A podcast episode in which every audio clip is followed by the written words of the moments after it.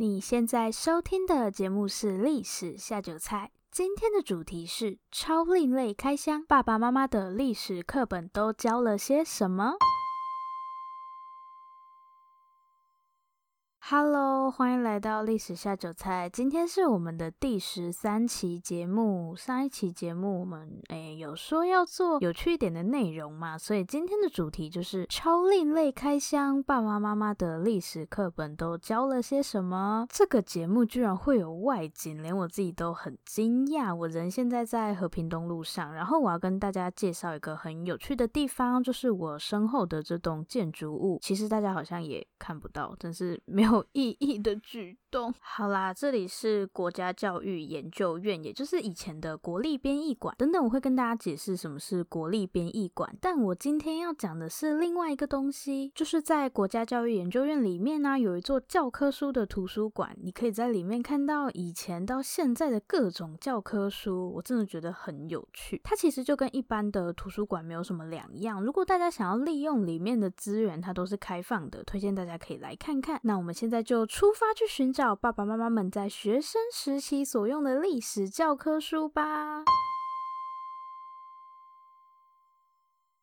嗨，我们又回来了。在正式开始今天的节目之前，还是要拜托大家帮我到 Apple 的 Podcast 里面打新评分加留言哦，拜托拜托，爱你们。好，我们先来阅读一则在 Podcast 上的留言。这位听众叫做白眼已经翻到后脑，希望我们的节目不会让你把白眼翻到后脑。白眼已经翻到后脑，说分段音乐，个人觉得大声又突兀，然后其他都很。棒，首先先感谢白眼已经翻到后脑的留言。对，我的分段音乐一直是个问题，所以从上一期节目开始，我们就没有过场音乐了，取而代之的是叮的一声，简洁有力。我知道大家人都很好，每次都不吝啬给我称赞，我也很开心收到大家的称赞，对不对？应该没有人不喜欢被称赞吧？但如果大家愿意给我一些建议，其实我会更开心，因为这样代表我有进步的空间，而且大家也是希望看到我。成长才会留言给我嘛，所以真的非常的感谢，感谢白眼已经翻到后脑给我的回馈。然后这边要跟大家，嗯，算是通知一个消息嘛，我有看到一则留言是说 Spotify 好像没有再更新了。这边跟大家说一下，Spotify 里面有两个历史下酒菜。如果你是比较早就开始收听的观众，可能就会想说，哎，怎么没更新了？因为我中间出了点小问题，所以有更换过存放音档的平台。那我要去 Spotify 更换我的 RSS 的时候，然后我也不知道为什么它就变成两个了，所以旧的那个就一直停在好像第四还是第五期。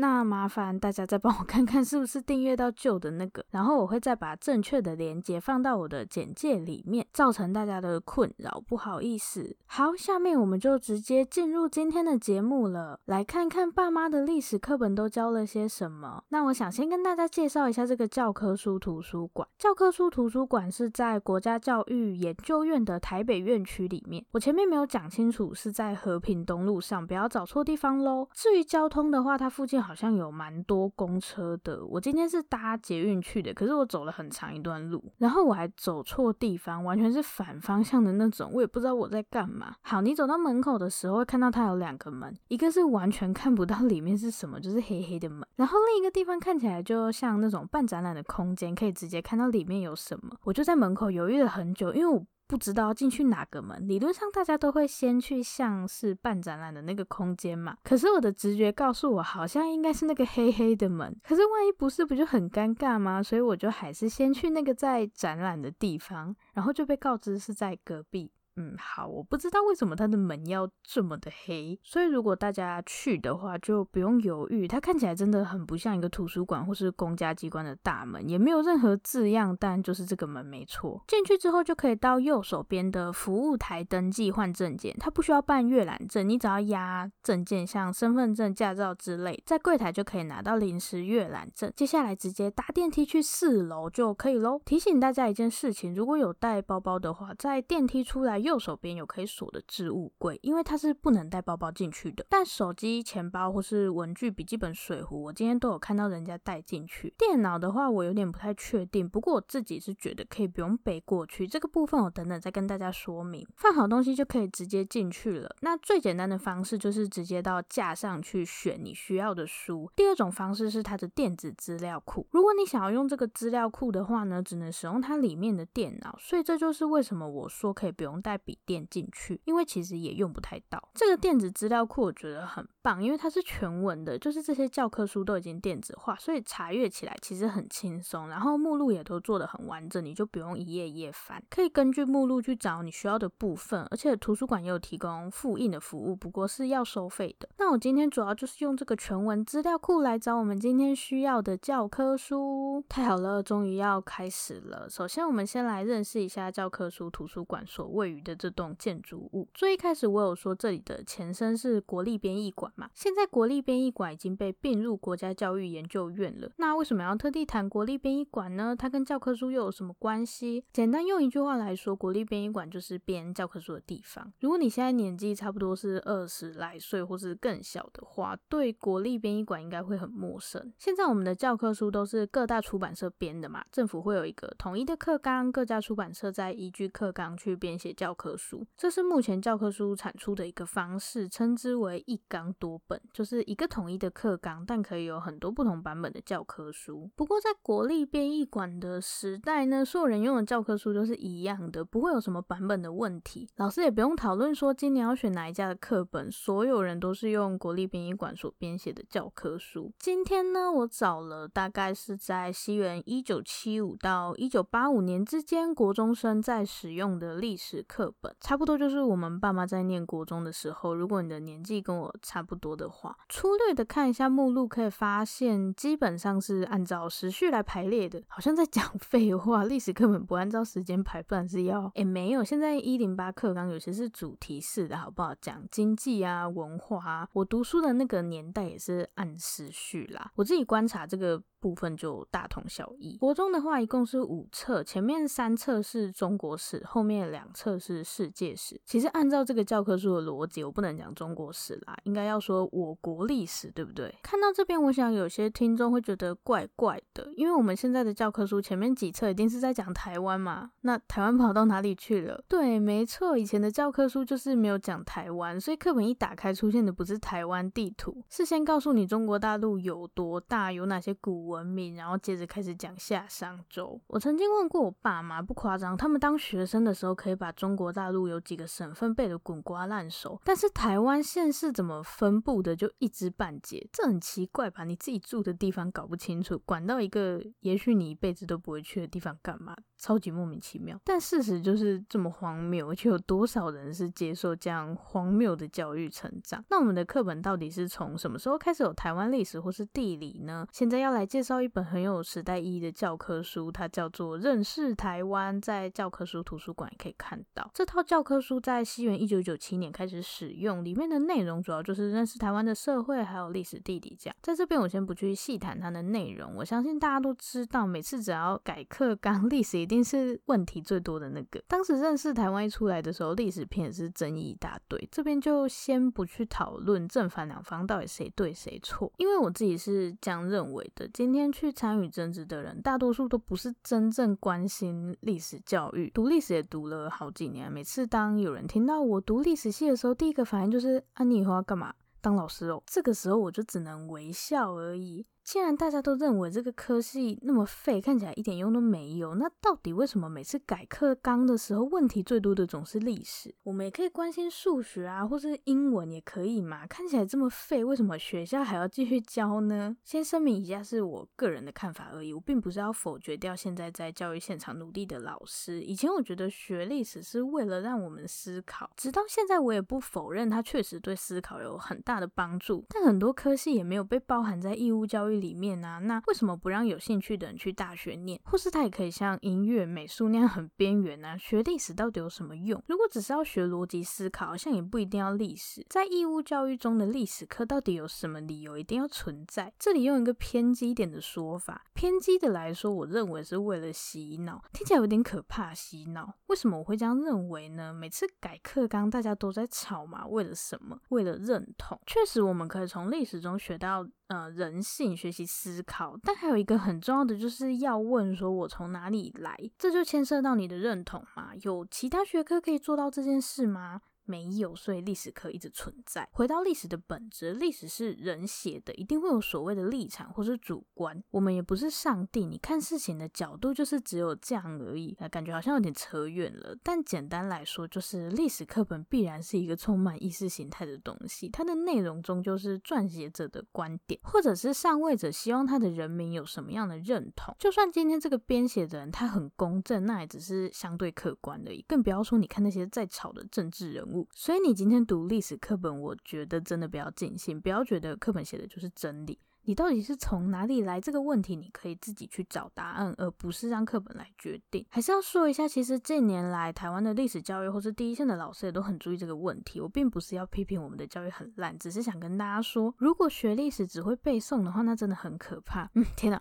好像要变得很严肃，不行不行，不能再谈这个话题了。我们要轻松的开箱爸妈的历史课本。除了没有台湾史之外呢，还有一个地方让我深深的感受到晚出生的幸福，就是以前的课本都是。字满满的字超可怕，现在的课本不是都一堆图吗？还有什么图表、彩色印刷？爸妈的历史课本基本上都字，偶尔会有一两张黑白图片啦，看起来就非常的无趣，也没有什么历史小故事。我觉得最明显的两个差别就是这个。下面我们来看看内容有什么不一样。在内容上啊，有一点大家一定要特别注意，就是在课本里面的“我国”指的一定是中国，就是包含中国大陆的中国，所以前面就是说不能说中国史喽，是我国历史。嗯，而且很多时候台湾在里面看起来都很边缘，也是啦，位置就 注定了我们的边缘，所以大部分的地方都没有提到台湾。很快的时间来到了明代，多亏了郑成功，台湾才有露脸的机会。其中有一章有讲郑成功经营台湾，说元代在澎湖设关，然后荷兰占据台湾。荷兰占据台湾听起来好像是从谁手上抢过来的。嗯，可能是原住民吧。然后在这段结束后，台湾就 消失在历史的长河中了。我们把时间快转来到国民党统治台湾的时期，也是编这个教科书的政权。有一个很有趣的东西，就是提到蒋中正或是蒋介石的时候，一定要说总统蒋公，然后总统跟蒋公中间还要空一格来表示。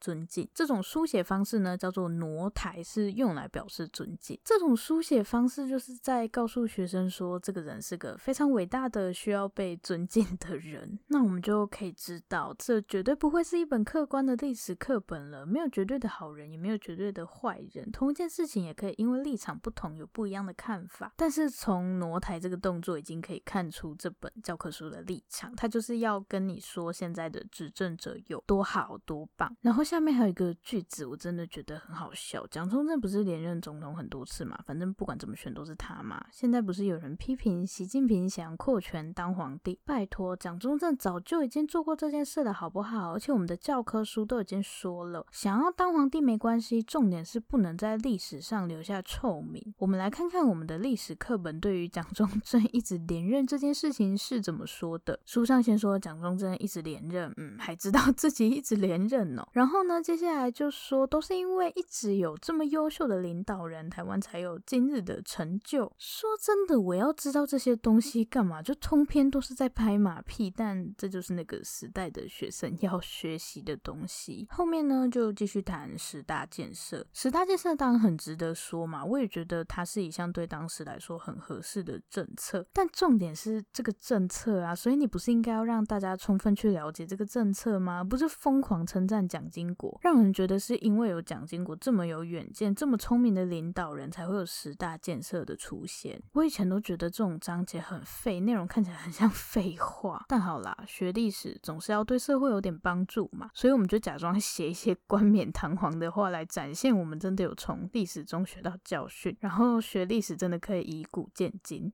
嗯，听起来就非常的有道理。好，那爸妈的历史课本在最后一个章节到底说了些什么呢？他们到底要展望什么样的未来？他首先说了，中国是世界上广土重民，而且文化优越的国家，就是地很大，人很多，文化超级棒的意思。那为什么我们会是一个这么棒的国家呢？因为中华民族有坚韧不拔的克难精神跟强大的文化包容力。好，有自信是一件好事，做人应该要对自己有自信一点。下面他继续说了，世界的祸患根源在于共党，就是中国共产党。因为这个万恶的中国共产党，所以我们的大陆同胞都陷在水深火热之中，到了难以温饱的地步，真的非常的惨。看看他们，再看看我们，你就会发现我们过得有多幸福、自由、富裕又安。安乐，所以作为一个优秀的国家，我们怎么可以对大陆同胞的处境视而不见呢？那我们到底要展望什么未来？当然就是要拯救大陆同胞啊！这是我们共同的历史使命。听起来非常的中二，然后你花了这么多时间上历史课，最后得出这个结论。好，不管怎么样，这就是那个年代的教材。很明显，它的目的就是为了洗脑。在最后这个部分呢，我想说，我都到了图书馆了，所以就来看看其他国家的教科书吧，没错，在教科书图书馆里也有其他国家的教科书，像是新加坡、韩国、日本、德国、美国、芬兰之类的。当然，还有最重要的就是中国大陆，从来都没有看过对岸的教科书，今天可以趁这个机会好好的来看一看。那我看的一样是国中阶段的历史课本，不过应该是他们现在还有在使用的。要看就要看最有趣的部分嘛，所以我们就直接从中国共产党的成立开始看这个历史课本对。中国共产党成立这件事情，他是这么看的：自从有了中国共产党之后，中国的革命事业就焕然一新。当时的政府是国民政府嘛，就是国民党。在中共的论述里面，他们是从国民党手上取得了政权，就是一个改朝换代的概念。那你就需要有个推翻政府的理由嘛？如果没有理由的话，那就不合理啊，因为那就变成造反了嘛。中共表示说，是因为国民政府大肆屠杀他们的党人，他们才不得不起义。然后举了四一二事件作为例子。什么是四一二事件呢？简单说一下，因为在爸妈的历史课本中是绝对不可能能出现四一二事件的。就我知道的部分，在我们现在的课本里，它比较类似补充资料，就是看老师有没有余力去讲。用最简单的话来说，四一二事件就是当时在孙中山联俄容共的策略下，有很多中共党员会以个人的身份加入国民党，但是这就让国民党里面分成两个不同的阵营，就是。有些人会比较赞成跟苏联啊、共产党合作，有些人就不认同嘛，所以就产生了权力冲突。当时蒋中正呢就联合了青帮去屠杀这些共产党员。什么是青帮呢？它是一个类似于帮派的组织，大概就是这样的一个事件。然后，如果我们把台湾这边跟中国大陆那边的教科书进行比较，可以发现，在很多事情上，他们的论述都很不一样。像是中共的两万五千里长征，他们就会写得超级可歌可泣，但是在台湾这里就会被说成是逃窜，然后讲到抗日战争的时候，台湾的教科书一定是说中共都不认真打仗，趁国民政府刚打完抗日战争，趁人之危啊什么的。但中共就会说他们对抗日战争多有贡献，是国民政府不愿意接纳他们。总而言之，就是我刚刚说的一件事情，因为立场不同，说法就完全不一样。最后跟大家分享一个我觉得很有趣的地方，就是我在对岸的历史课本上看到一个很有趣的活动，是让大家一起来唱歌，听起来就很好玩。对不对？可以唱歌诶，所以我就怀着期待的心情去看他的歌单，然后发现全部都是抗日歌曲。嗯，果然这才是中中共。书上说，借着唱抗日歌曲可以重温历史，理解抗日战争是中华民族的解放战争。好，那我把这个抗日歌单提供给大家，如果大家有兴趣的话，也可以去重温一下历史。一共足足有十八首，非常的够你听。一九三一年的抗敌歌。